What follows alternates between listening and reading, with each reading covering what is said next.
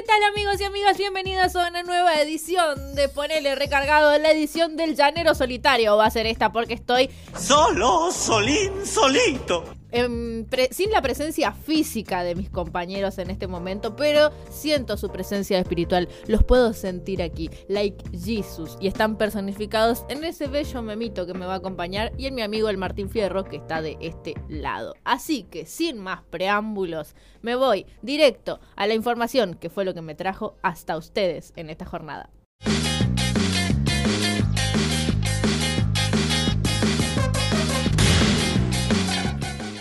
Y mientras me cebo un rico mate y presto atención para no quemarme todo, voy a entrar al segmento que se pregunta y que a la vez se contesta, ¿qué pasa en el NEA?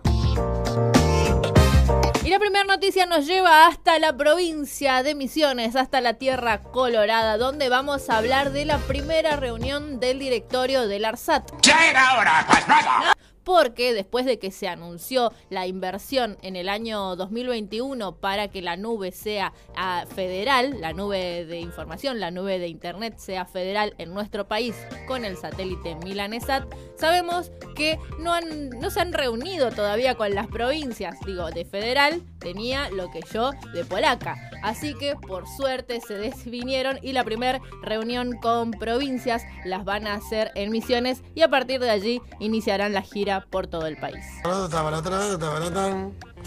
Y si hay algo a lo que hay que prestarle atención en este momento, no es al meteorito que se está acercando peligrosamente hacia la Tierra, sino a lo que es el debate en comisiones de la nueva ley de alquileres, porque si estás viendo esto, seguramente no sos propietario. Esta nueva ley de alquileres tuvo como protagonista en el día de ayer a una correntina que logró emocionar a los 9 millones de inquilinos que existen en este país, pidiendo por favor que la nueva legislación tenga en cuenta al grupo más vulnerable que, aunque parezca sorpresa, no son los propietarios, no son las inmobiliarias, sino quienes alquilamos.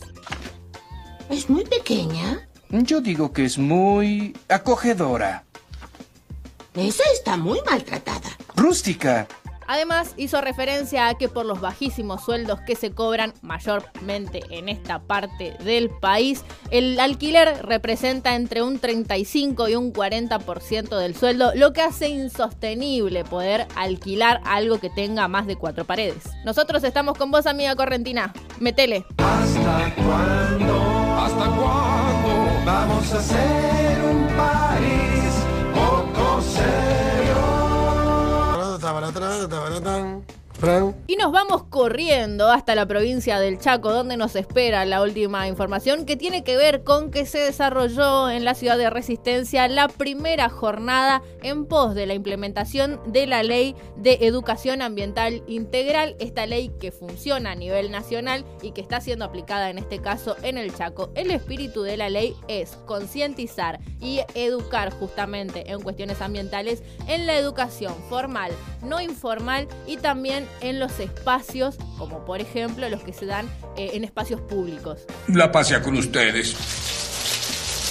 Ya, déjenme en paz cinco minutos, ¿no? Esperemos que pronto sea una realidad y que todos sepamos cómo cuidar este planeta en el que ya no podemos seguir habitando de esta manera. Y voy a aprovechar que mi amigo aquí presente no me va a decir nada porque no tiene oídos y voy a cantar la introducción a esta, este segmento de noticias bizarras. Noticias bizarras, noticias bizarras, noticias bizarras, bizarras. Y la primera noticia bizarra nos lleva a hablar de las vicisitudes de pareja que en este caso no pudieron sortear estos dos protagonistas, porque a nada de casarse el novio decidió suspender el casamiento. Y ustedes me dirán, pues qué cobarde, pero no, porque tenía un motivo. La muchacha en cuestión, la mujer de esta pareja heterosexual, decidió hacer la despedida de solteras en el departamento que ambos compartían. Él muy amablemente aceptó irse a dormir una noche a lo de sus padres, pero le dejó al perro con la condición de que lo mantenga encerrado en la habitación para que, bueno, nada, no esté molestando a los invitados y todas esas cuestiones. El problema acá es que alrededor de las 5 de la mañana, este personaje, el novio en cuestión, recibe un llamado de su pareja desesperada diciendo que estaba yendo a emergencias con el perro. Cuando llega al hospital, el hombre se entera que el perro había consumido ingentes cantidades de alcohol y de chocolate. Todo el mundo sabe que el chocolate y el perro no van en el mismo lugar. Quería sostener esa relación, lo único que tenía que hacer era que el perro no coma chocolate. Y bueno, nada, como era previsible, predecible, el casamiento se suspendió y ahora hay dos solteros más en este mundo.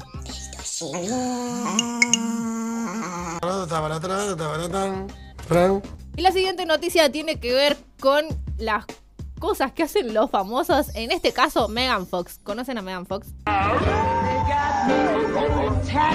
Ok, acá estamos todos de acuerdo en que es una mujer preciosa. No sabemos si la queremos, pero estamos seguros de su belleza hegemónica al menos. Cuando les cuente lo que hace detrás de su puerta, no me van a querer creer. Confirmó en una entrevista, está el video en Twitter, vayan a chequearlo si quieren, que toma junto a su pareja de Machine Gun Kelly gotas de sangre del otro.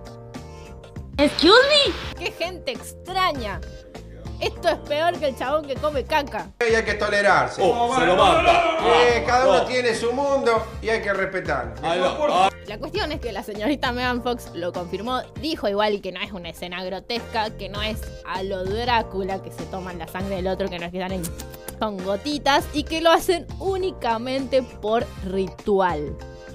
O sea, ya hay un mambazo más allá del a qué sabrá la sangre de Machine Gun Kelly, que es lo que nos estamos preguntando todos y todas. Delicioso. La locura no tiene límites en este mundo, señor y señora. Y la última info nos lleva hasta la localidad de Lomas de Zamora, específicamente hasta la universidad, porque sigue apareciendo allí el duende de la Universidad de Lomas de Zamora, que ya no tiene nombre, es específicamente esto, el duende de la Universidad de Lomas de Zamora. ¿Qué? ¿Quién? ¿Dónde? ¡Alguien que me diga! Para los que no lo vieron o no saben de qué estoy hablando, hay aparentemente una sombra, una entidad que se mueve y se manifiesta en esta universidad que ya fue filmada una vez y ahora, en esta oportunidad, hace muy poco, se viralizó nuevamente un video en el que se ve a un tipo haciéndose aparentemente una selfie, pero estaba filmándose de espaldas al duende para que este duende no se dé cuenta que lo estaban filmando. Yo digo, sos boludo. No solo te equivocas, sino que eres torpe. El duende se va a dar cuenta que lo está filmando. Y ahora voy a aprovechar que tengo las cámaras mirándome para contar una intimidad que tiene que ver con mi encuentro face to face con un duende. No, mentira, no les voy a contar la historia entera porque es muy larga y hay muchas cosas que no se pueden decir. Si en algún momento de sus vidas estuvieron en presencia de alguna de estas entidades, sepan que no deben correr ni esconderse porque el duende lo va a alcanzar igual.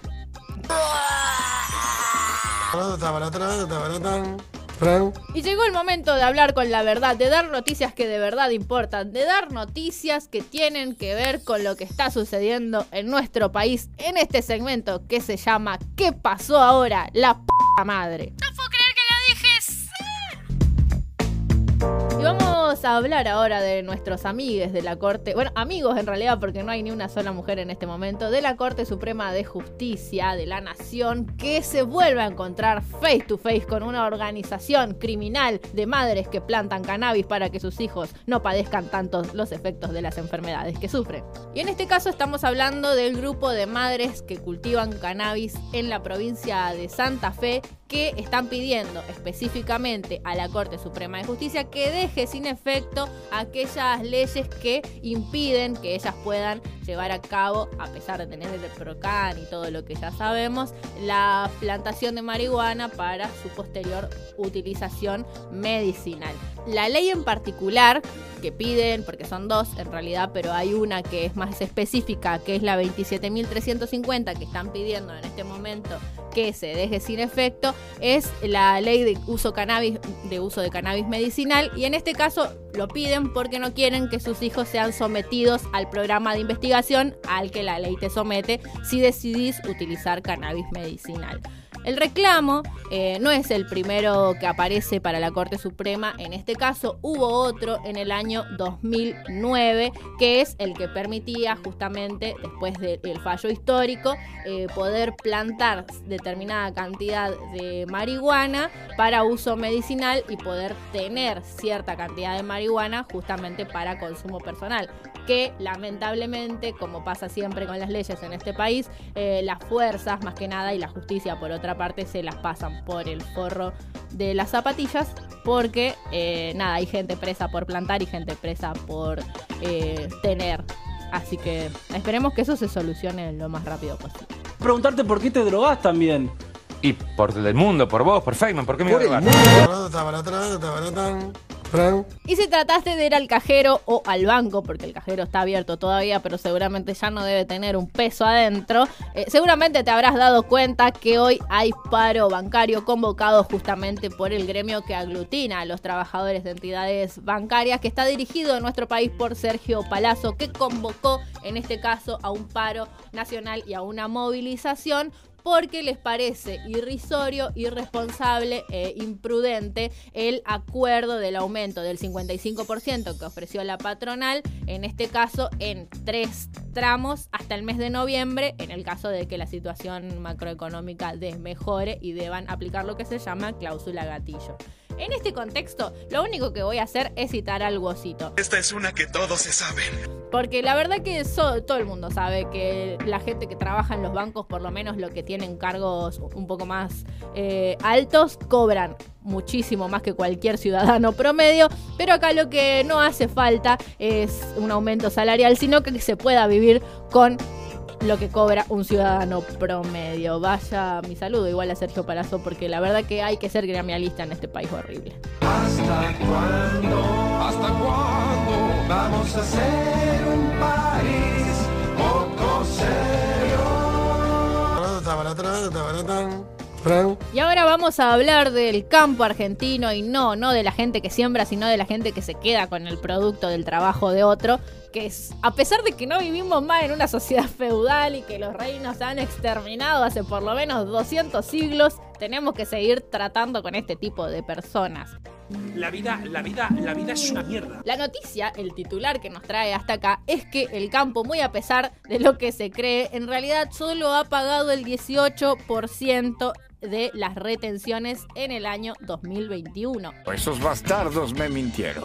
Esto no según una persona como yo que puede investigar de todas maneras y obtener buenos resultados, sino según los propios números del campo argentino. Lo que nos quita o nos corre, por lo menos en este momento, de la idea de ese estado confiscatorio que nos quieren proponer en el que si tenés dos vacas, una se la queda don Estado sino que en realidad, o, por ejemplo, como ellos mismos lo han dicho, que de cada 10 dólares que exportan ellos, 7 quedan en las arcas del gobierno nacional, en las mismísimas manos de Cristina Fernández de Kirchner, sino que en realidad el campo paga en este caso 18 de 100 dólares que exporta. Y eso sin mencionar que hay entre un 35 y un 40% de gente que se fuga o que directamente no declara lo que exporta.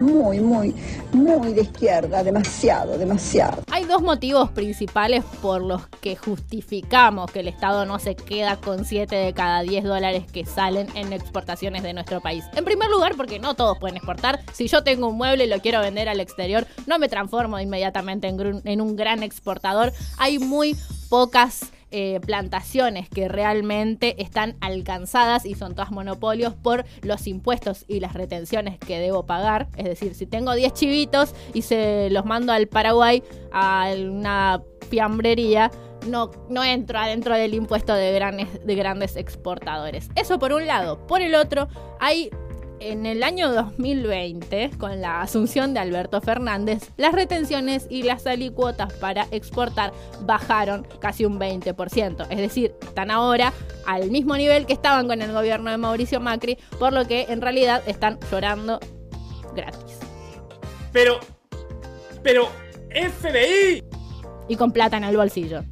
Y la mayoría de esa plata es de la especulación, así que no nos vengan a joder acá. Y paguen lo que deben. De sacar camiones por Formosa que nos damos cuenta.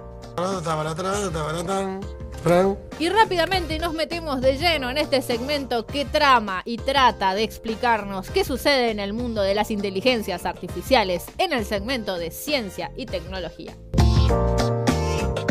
La primera noticia nos lleva de nuevo a hablar del magnate Elon Musk, dueño no solo de quizás los mejores autos que tiene nuestro planeta, que estoy hablando de Tesla, que además, no sé, hasta las gomas son reutilizables, sino de también es dueño de SpaceX. Hace poquito compró Twitter y como por si esto fuera poco, ya tuiteó en esta misma red social de la que ahora es dueño que se va a comprar Coca-Cola. Así como lo escucha, señora. Ahora cada vez que agarre una botella de vidrio de Coca-Cola, le va a estar dando 200, 300 pesos a Elon Musk. Efectivamente, se mamó. Saliendo un poco del fatalismo que implica no entender cómo funciona Twitter, vamos a explicar los hechos veraces y ustedes después ven cómo lo interpretan en todo caso. Tenemos que hablar de Elon Musk, sí, porque tuiteó y hasta ahí es cierto. Habló de que iba a comprar Coca-Cola, lo dijo. Y además dijo no solo que se iba a comprar Coca-Cola, sino que la iba a comprar para cambiarle la fórmula. Ya es un asco la Coca-Cola, pero Elon Musk la quiere llevar más allá y dijo que le va a volver a agregar cocaína es una especie de Make American Great Again, pero con la coca. No digas mamadas, Mary Jane. A pesar de que es una paja explicar un tweet, eh, lo vamos a hacer. No creo que, que SpaceX o Elon Musk en este caso se compre Coca-Cola, porque es uno de, los, de las multinacionales más grandes del universo. Y en el caso de que así suceda, ya es un asco la coca. Así que de última nos da una razón para dejar de tomarlo. Coca-Cola tabaratán y si el mundo no es destruido por Elon Musk comprando Coca-Cola, seguramente se va a terminar porque hay una nueva amenaza de asteroide. Lo interesante de todo esto es que este asteroide la NASA lo descubrió en 2008. ¿Qué pasó, amigo? ¿Colgaron de avisarnos que hoy, 28 de abril, podría terminársenos el mundo? Todo terminó, señores. No tenemos escapatoria. Se los pido por favor, yo teniendo entradas para ir a ver a gorilas. ¿A vos te parece semejante inversión que he hecho? No piensan, carajo. ¡Alguien, por favor, quiere pensar en los niños! Pero antes de que se termine el mundo, vamos a terminar con el segmento de tecnología y en este caso hablando justamente de una extinción que tuvo lugar quizás hace muchos de millones de años y estamos hablando específicamente de los dinosaurios que sabemos han habitado en nuestro país y aparentemente se ha encontrado otro fósil que así lo indica. Científicos del CONICET y sumándose a un grupo de investigación de japoneses, eh, descubrieron en la Patagonia otro fósil de un animalito que sería un velociraptor. Y digo animalito a pesar de que pesa alrededor de 5 toneladas. Era un fucking elefante que podía correr rápido. Eso sí que es otra onda. Menos mal que nacimos después de todo eso. Y por si les queda alguna duda de lo gigantesco que puede ser este Megaraptor, que se parece mucho a un Velociraptor, por favor, vean la imagen, es demasiado igual. Podía medir entre 9 y 10 metros. Era una máquina de moler carne en el caso de que haya sido carnívoro. Con las investigaciones nos vamos a ir dando cuenta si era un animal que comía solo vegetales, aunque no lo creo. Bien, y vamos a hablar ahora de las noticias del ámbito internacional, lo que excede a la frontera de la Argentina, pero que de alguna u otra manera nos termina repercutiendo, nos termina afectando el segmento de noticias internacionales. La verdad que no sé cómo esta noticia nos puede afectar, pero de todas maneras tenemos que decirla porque cada vez que el Papa abre la boca, todo el mundo se para para escuchar a ver qué dijo y si no, retuitea las noticias que hay después al respecto. Uy, ¿qué fue eso? El Papa enojado. Y en este caso estamos hablando de Francisco, que en una de sus homilías, en una de sus catequesis, le pidió a las suegras que cuiden la lengua. ¿Por qué? ¿Para qué? ¿Por qué alguien diría una cosa tan machista como esa? No lo sabemos, pero como es el Papa, no lo podemos cuestionar tampoco. Si pueden cuestionar al Papa, pueden dejarlo en los comentarios. Y de paso no se olviden de darnos like si están viendo este video. Si les gusta cómo está saliendo esto, a pesar de que estoy yo solita remándola en dulce de leche, acá poniendo todo por este proyecto, pónganle un me gusta, una, cosita, un comentario. Nati, sos lo más, te requeremos. Aguante vos, que te paguen más, no sé. Y de paso, activen la campanita, así les avisa cada vez que subimos un ponele nuevo. Y ahora nos vamos hasta Cuba, hasta las islas, porque anunciaron desde el Banco Central cubano, en este caso, que a partir de este 16 de mayo, y contrario a todo lo que usted podría pensar de este precioso país, van a permitir el tránsito y el intercambio de no solo de Bitcoin, sino de todas las monedas virtuales que existan. Obviamente que para evitar estafas, todas las monedas van a tener que estar inscriptas en el Banco Central, un sistema parecido al chino, nada más que, eh, bueno, nada, tienen, no tienen tantas eh, reglamentaciones en tanto que no tienen tanto control de parte del Banco Central. De todas maneras, bienvenidas sean las criptomonedas a nuestro mundo. Estoy podrida de usar billetes. ¡Wow! Esto no vale nada.